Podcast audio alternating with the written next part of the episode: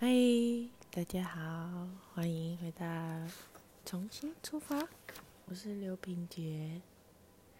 嗯，其实现在还是年假期间嘛。然后我本来想说，如果我女儿也在的话，就是可以来做一集，就是跟她我问她打的那个 pockets。可是她反正她现在在那个阿妈家度假，所以。自己就是我自己讲，不过我觉得如果可以跟他一起录 podcast，应该是蛮有趣的。或许后后面也可以就是放入其中一集，或或者有可能可以变成一个系列，因为他现在真的是太太会聊天，太会抬杠，然后其实也可以某种程度上记录他一些成长的过程啊，然后他喜欢的东西这样子。嗯，这一集想要跟大家聊的是那个我动物沟通，因为我我做我诶，应该是说我找动物沟通师做动物沟通，嗯的经验大概是有七八次，就是实际上几次我已经没有很确切的记得，但是。就是还蛮多次的，从我怀孕，然后到应该半年前，我都持续有做动物沟通。嗯，会想要接触这个是，其实我从小就很喜欢，很喜欢动物，就是那种有毛的、毛茸茸的那种动物，然后。以前我们家有养过狗，然后有养过公鸡。那只鸡很神奇，它是自己飞来我家，然后我们家就养了它。然后养了乌龟，养了兔子，兔子也是自己跳到我们家。那只兔子超肥的。啊，有一次它是一只灰色的兔子，有一次我就抱它，然后它可能可能我不小心。就是捏到掐或掐到它，反正它就它就咬了我一口。从此以后我就 有点害怕兔子的门牙。然后，嗯，之后之后去军校就就没有养了嘛。然后我家的我的第一只狗叫做杜比，那是我最爱最爱一只狗，超级聪明。嗯，它的毛色是像德国狼犬那样的毛色，但是它的体型大小是就是台湾土狗的大小。嗯，它是呃我的大舅，他们是住台北，然后过年的时候就是要回回回高雄嘛，要团圆的时候，他们在路上就是看到一只小狗。然后他就蹲在马路中间，啊，远远的就一台大卡车开过来。他们想说：“哇，惨了，那只小狗就是可能就死了。”这样，嗯，就想说，如果它活下来，就把它就是带带回来。这样，没想到我们家那只杜比，它就它就刚好在两个车轮的中间的缝隙，它就躲过一劫。那他们就我们他们就带他来到高雄，啊，那时候刚好我们家去阿妈家过年嘛，团圆，然后就把他带回我们家了。然后杜比他就是他小时候是一只就是看起来全黑的狗狗，后来就慢慢他的毛就是长大了嘛，毛开始脱，就就变成德国狼犬的那个颜色。他超级帅的，我之后会把他的照片放在那个我的就是就是平台上面。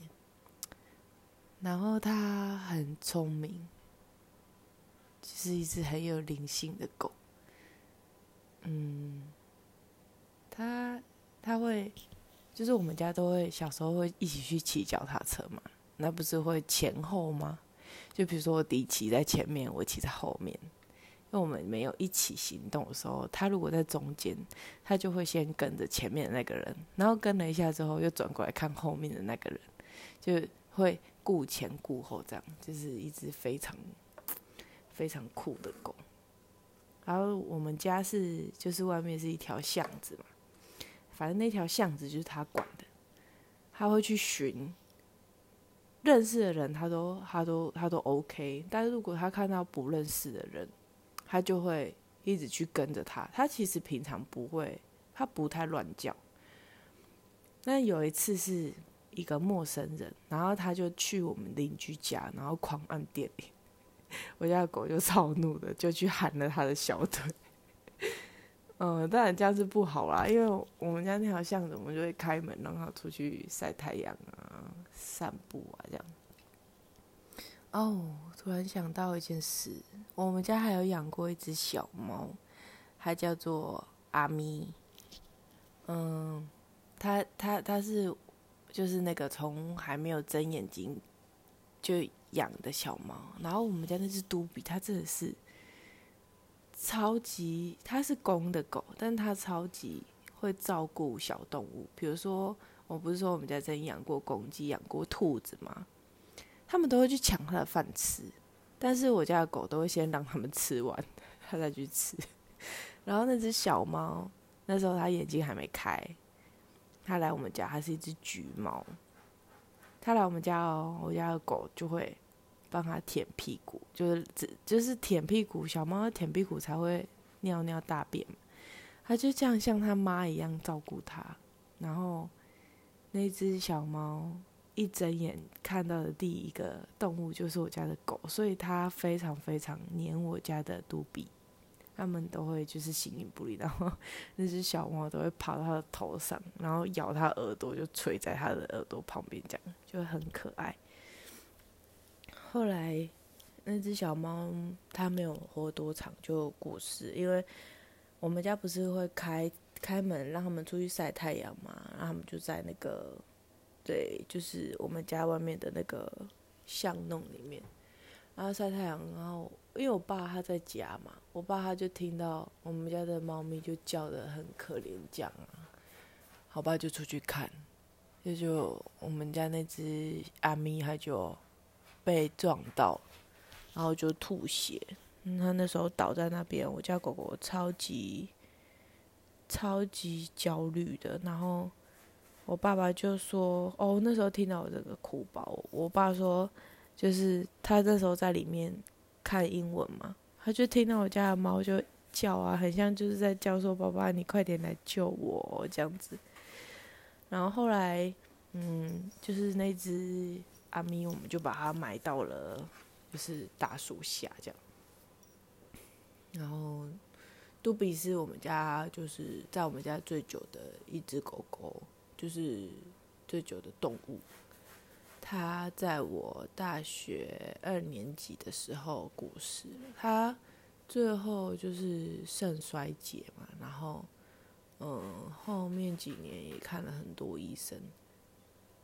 很明显的，你就会发觉到他的就是有一点老态这样子，然后每次一叫他，他就会笑得很开心这样子。嗯，那时候他离开的时候，呃，我爸妈他们都没有跟我说，就是可能怕影响我的情绪吧。那时候我在建训，就是我们官校的寒暑假，哎，暑假会有那种。就是去舰队实习的一段时间，然后那时候我在船上，那时候嗯好不容易放假，然后回到家，我一开门，然后没有看到杜比的时候，我就知道他就是过世了。那时候整个哭到一个不行。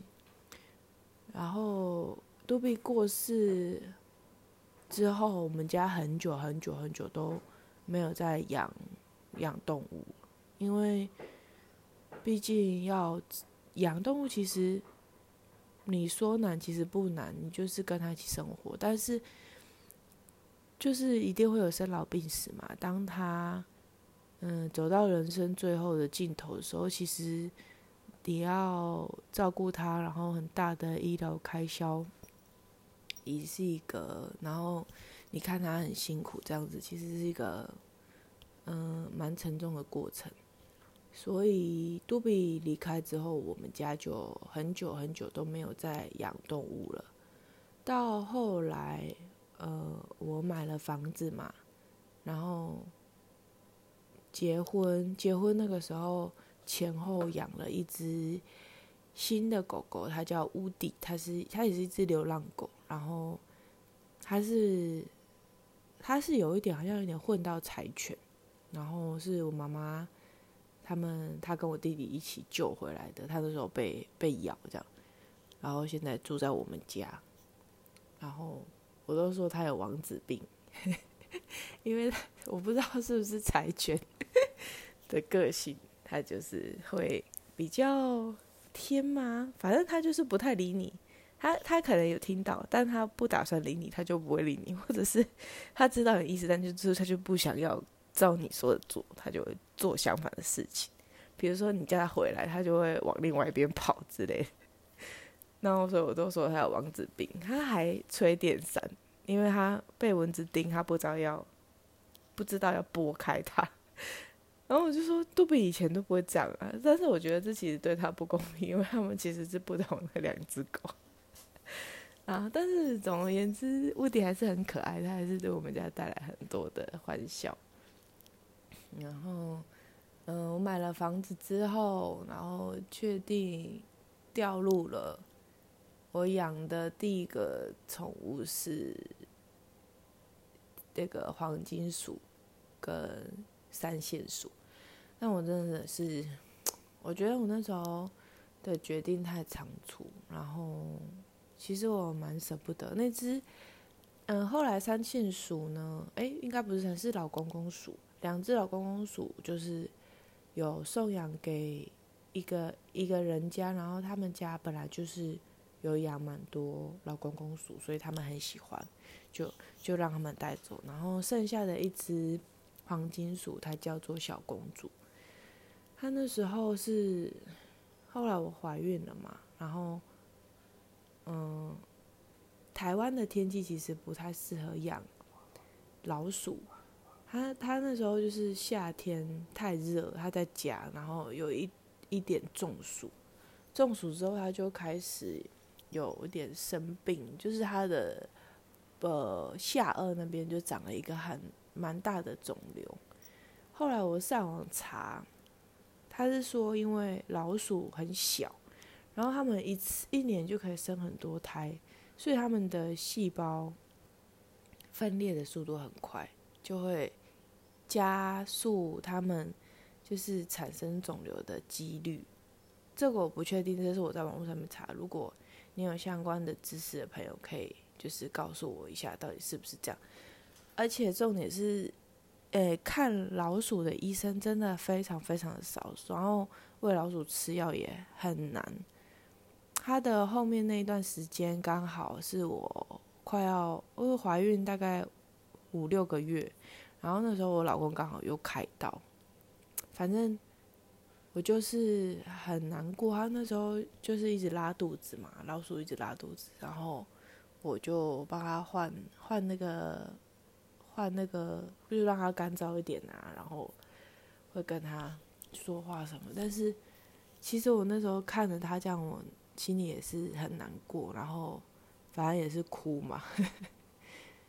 他到最后是全身僵硬，然后离开。嗯，所以其实我对老鼠就是后来我都觉得很可爱，但是我也不会再想要养的原因，是因为台湾的夏天的太热，如果你没有办法很好的提供它一个，嗯，就大概是二五二六的温度的一个环境的话，我其实是强烈的建议。不要养老鼠，而且如果你没有分开，或者是确实做好绝育，他们是很容，就是会一直生啊。我是觉得，其实真的是照顾不来，就是一窝就这么多，那你要怎么养？还是你要送人？你要拿去，你也不可能拿去卖嘛。所以我觉得这个就是大家养宠物的时候一定要审慎考虑。你既然要养它，你就是要照顾它，然后不管你要搬家，或者是你你老它老了，然后很多病痛，都希望你可以好好照顾它，因为他的一生其实很短暂。那你其实就是他的一切。你可能有拥有很多东西，但是其实你就是你的。呃，毛毛毛孩伴侣的，就是的一切，所以我希望我们都可以好好的善待他们。珊瑚是我的第一只猫，珊瑚是，嗯，也是领养的。珊瑚跟福威子两只都是我领养的猫咪，他们是我从台北一个朋友那边就是领养来的。嗯，珊瑚它比新宝大一岁，因为。但是我领养它之后，就发现我怀孕了，所以它是我记它的年龄，就是如果新宝五岁的话，珊瑚就是六岁，然后福威子就是五岁半，因为福威子是大概我六个月的时候领养的，然后所以新宝是最小的，她是妹妹，然后福威子是姐姐，珊瑚是哥哥。嗯，虽然新宝他常常。就是我女儿，她常常跟我讲说，为什么福威只是姐姐？她说她是妹妹之类，她就会常常没有办法。她但是哥哥永远都是哥哥，因为珊瑚真的是一只太太成熟的猫咪了。它就是让我最心疼的老大，它就是被迫成为哥哥的一只猫咪。那时候我领养它，就是它曾经有去到另外一个寄宿的家庭。然后，但是因为他们家就是小朋友对猫咪过敏，所以又把它就是送回去。珊瑚他们那一胎就是被救援的时候是有五只，然后珊瑚是第三只，应该是这样，所以他就是他们那时候就叫他三虎，就是有一虎、二虎、三虎、四虎、五虎，然后三虎就是叫三虎。然后我那时候就没有再给他改名字，所以他就是一直用三虎用到现在。不过我我我都会叫他波波了，就是乱叫。然后福维子，他的名字也是他的奶妈取的。嗯，他们两个是同一个奶妈。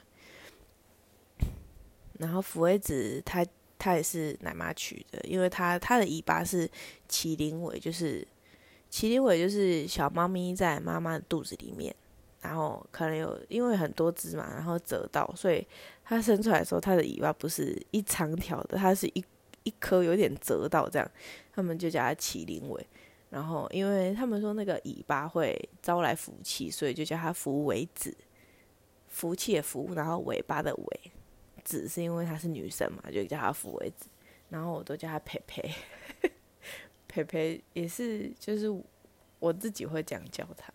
但是我发现他们其实都听得懂你在叫他，就是比如说我叫珊瑚，他他那时候看着窗外，我叫珊瑚，他可能不会转过头，可是他的尾巴会动一下，就表示嗯我知道你在叫我，但我不打算看你，你有什么事吗之类的。那福威子也是，你叫他的时候，他尾巴会动，不管你是叫他福威子，或是叫他佩佩，他都会有反应，就是其实他们对于自己的名字是。有某种程度上的理解，但我不我不确定是不是因为我那个时候的意念就是确实是在对着他，所以他会知道。这就是我要之后要讲的动物沟通。反正就是因为那个时候，珊瑚来我们家，然后呃，上午来我们家，然后因为妹妹要出生了嘛，啊我我我就想说要跟他沟通一下这样子。那是我第一次动物沟通，反正他就说，呃，他很，他很，就是他在家，他觉得很好。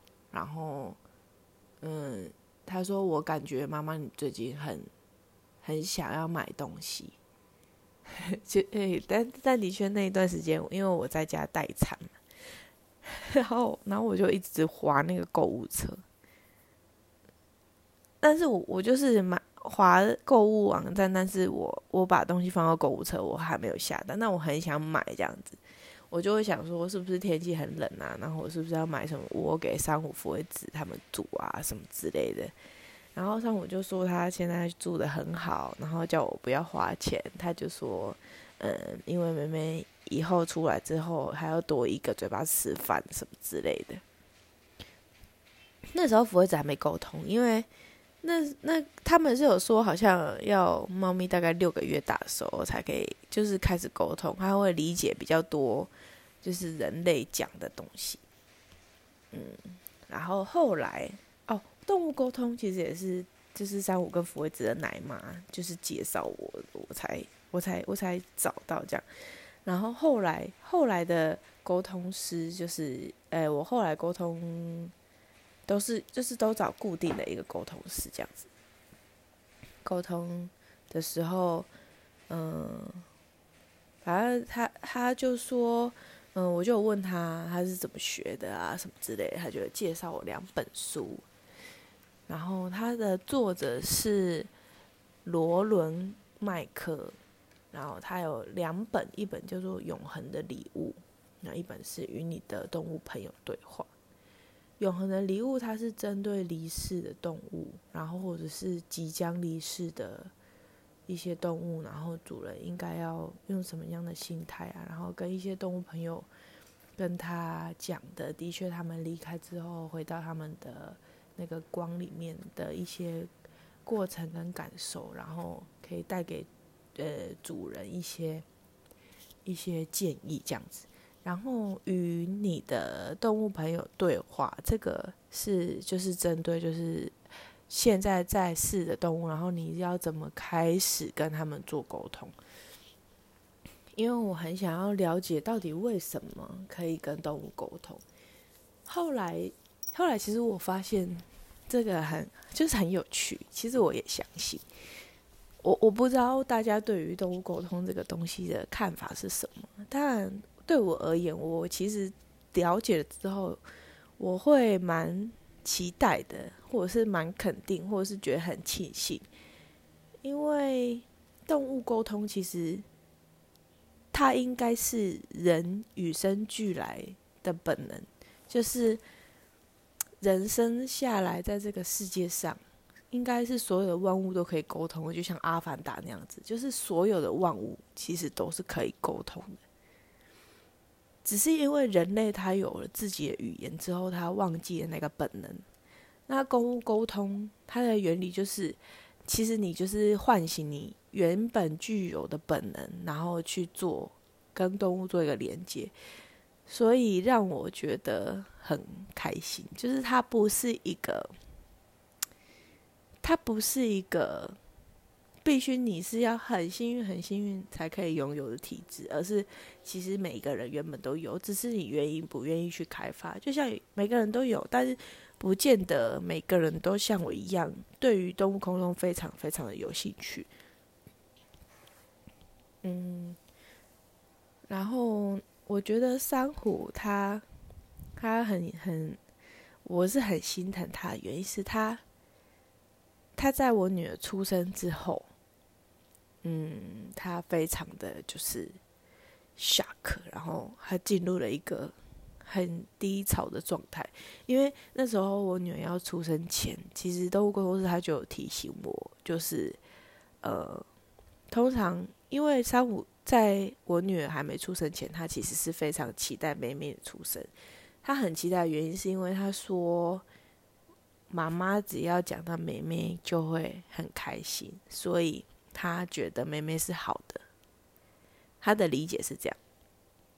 但后来，嗯，我女儿出生之后，我大部分的时间都要照顾我女儿嘛，而且小婴儿哭声不是很大嘛，对于猫咪其实来讲是一个很大的噪音，然后他就会觉得我所有的时间都被剥夺了。然后他说：“妈妈，你就是很忙。”然后我觉得我只要等，就是。他就是等，他就都不会动我，一整天都在那边不会动。我那时候超级担心珊瑚，因为珊瑚的，就是他应该是觉得落差太大了，然后他就觉得我只要等，等妈妈有空了，就是我们就可以像以前一样，就是只有我跟他的日子这样。然后后来其实就是我觉得动物沟通那个时候对于我来讲有一点像是，嗯，珊瑚的心理智商，就是因为我不确定他能不能理解我的想法，我也不知道他到底在想什么，所以透过动物沟通师，其实。我个人认为，帮助珊瑚跟我很多的原因是，珊瑚从那个原本就是很像变成一只很老很老的猫，然后完全都不会动一整天哦，它就在原本地方，然后同一个姿势都不会动，到就是现在它就是很很自，就是在这个空间生活的很快乐，然后很平稳、很安全、很。他都会说，我都会问他说：“嗯，你觉得最近在家里过得怎么样？”他都会跟我说：“嗯，很好，家里稳稳的。”那时候我问他，就是因为他们是说，每一个动物来到这个地球上，都会有一个他要学习的课题。动物好像比较能够很好的理解，但是人就是其实人也是，每一个人来到这个世界上，都有一个你这一世。要学习的功课，但你要去寻找。但动物好像他们很早就知道，所以那个时候我有问珊瑚，他是跟我说他来就是要学习平衡的。我那时候还没有很深刻的理解，但是我后来觉得他超有智慧，因为我觉得平衡对于我们来讲真的是太难太难的一件事。就是你要怎么把工作跟生活做平衡，你的个人时间跟给他人的时间做平衡，你的爱的东西跟你的谋生的东西要怎么做平衡？你对于这个东西的喜爱跟另外一个东西的喜爱要怎么做平衡？我觉得平衡太难了。然后三虎就告诉我说，他来，他这一次来这里就是要要要学习平衡的。我觉得超酷。然后福威子就是一个，他就是一个超级自恋又活泼的小孩子。然后他说他来这边就是要开开心心的这样，的确他也是很开心。然后 最有趣的是，我那时候因为我只觉得珊瑚很帅，我觉得他如果是人的话，他就是一个 model，就是超模那种。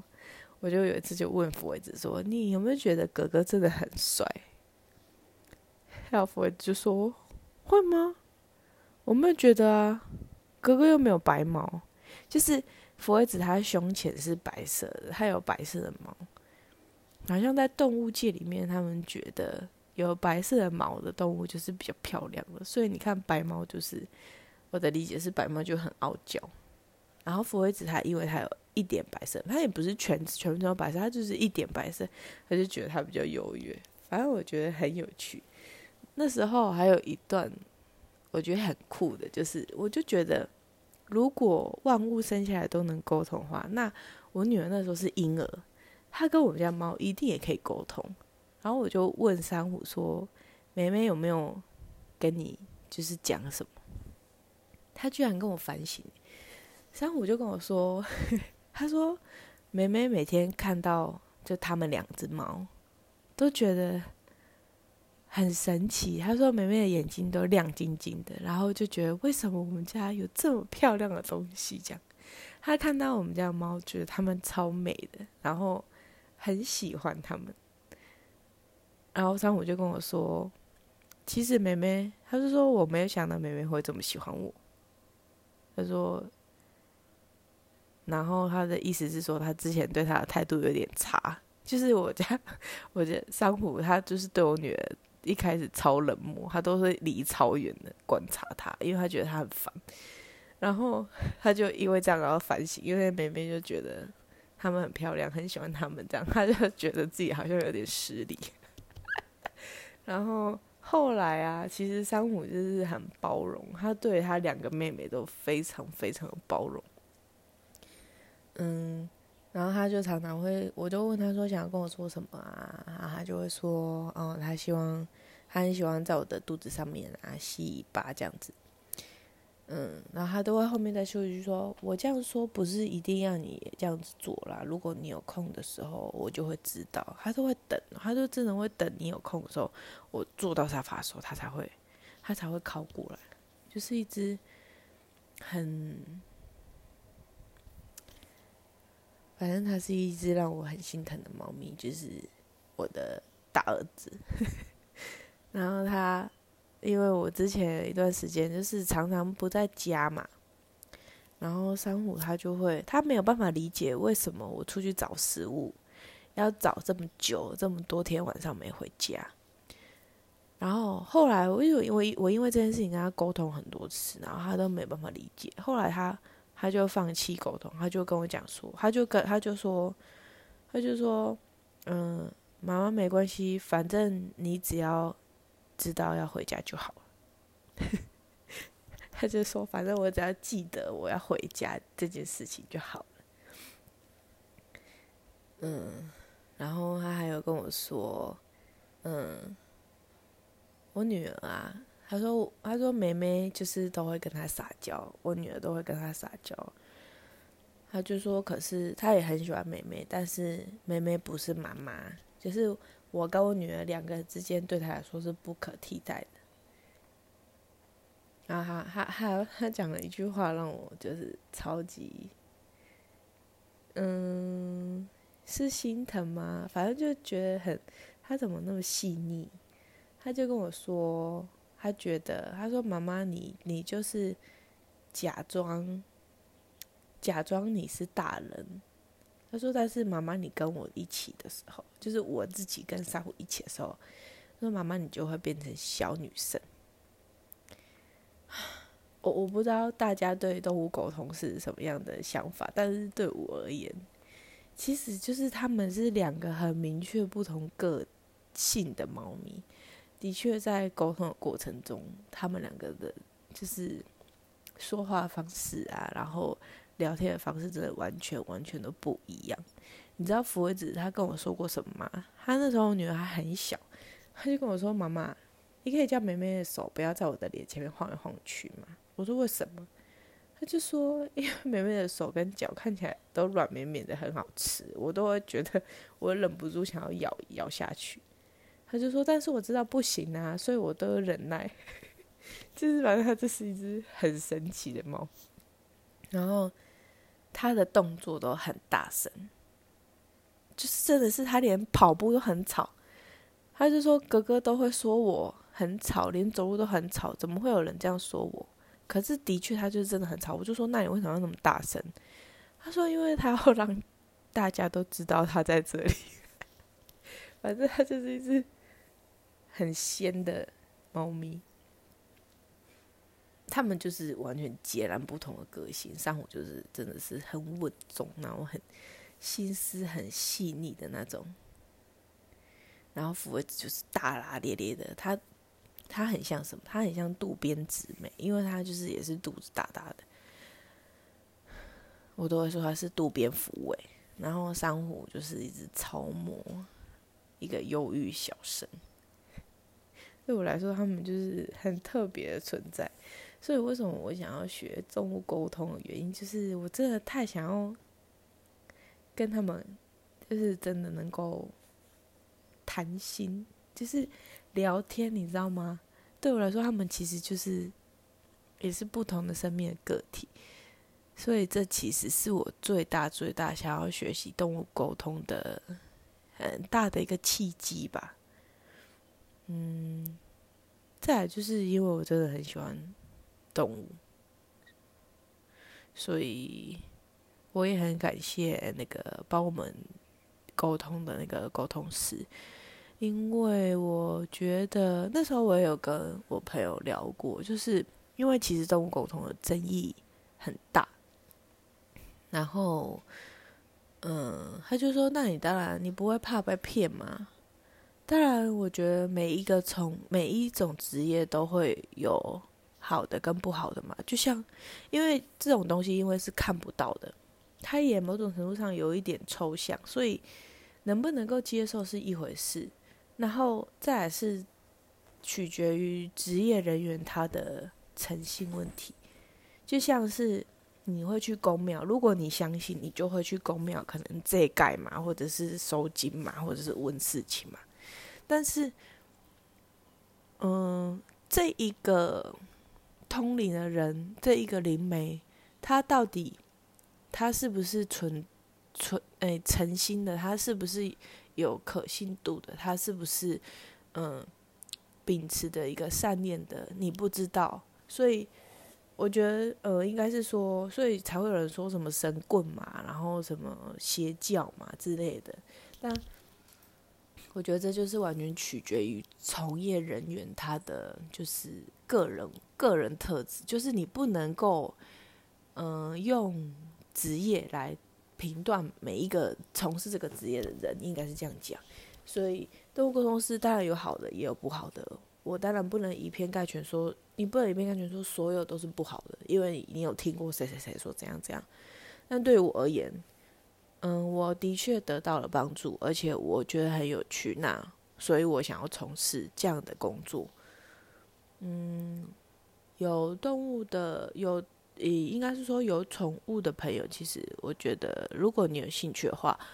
也可以去尝试着了解，然后不然就是等我就是上完课之后开始需要个案的时候，就是请你们呃接受我的就是邀请，然后可以让我呃多练习动物沟通这一项技能，嗯，或许你也会得到很多很不一样的收获，这样子。嗯，今天的 pockets，哇哦，三十六分钟 有点长，因为我每次讲到动物的事情，就会有点停不下来。嗯，跟大家分享，那我们就下次见喽，拜拜。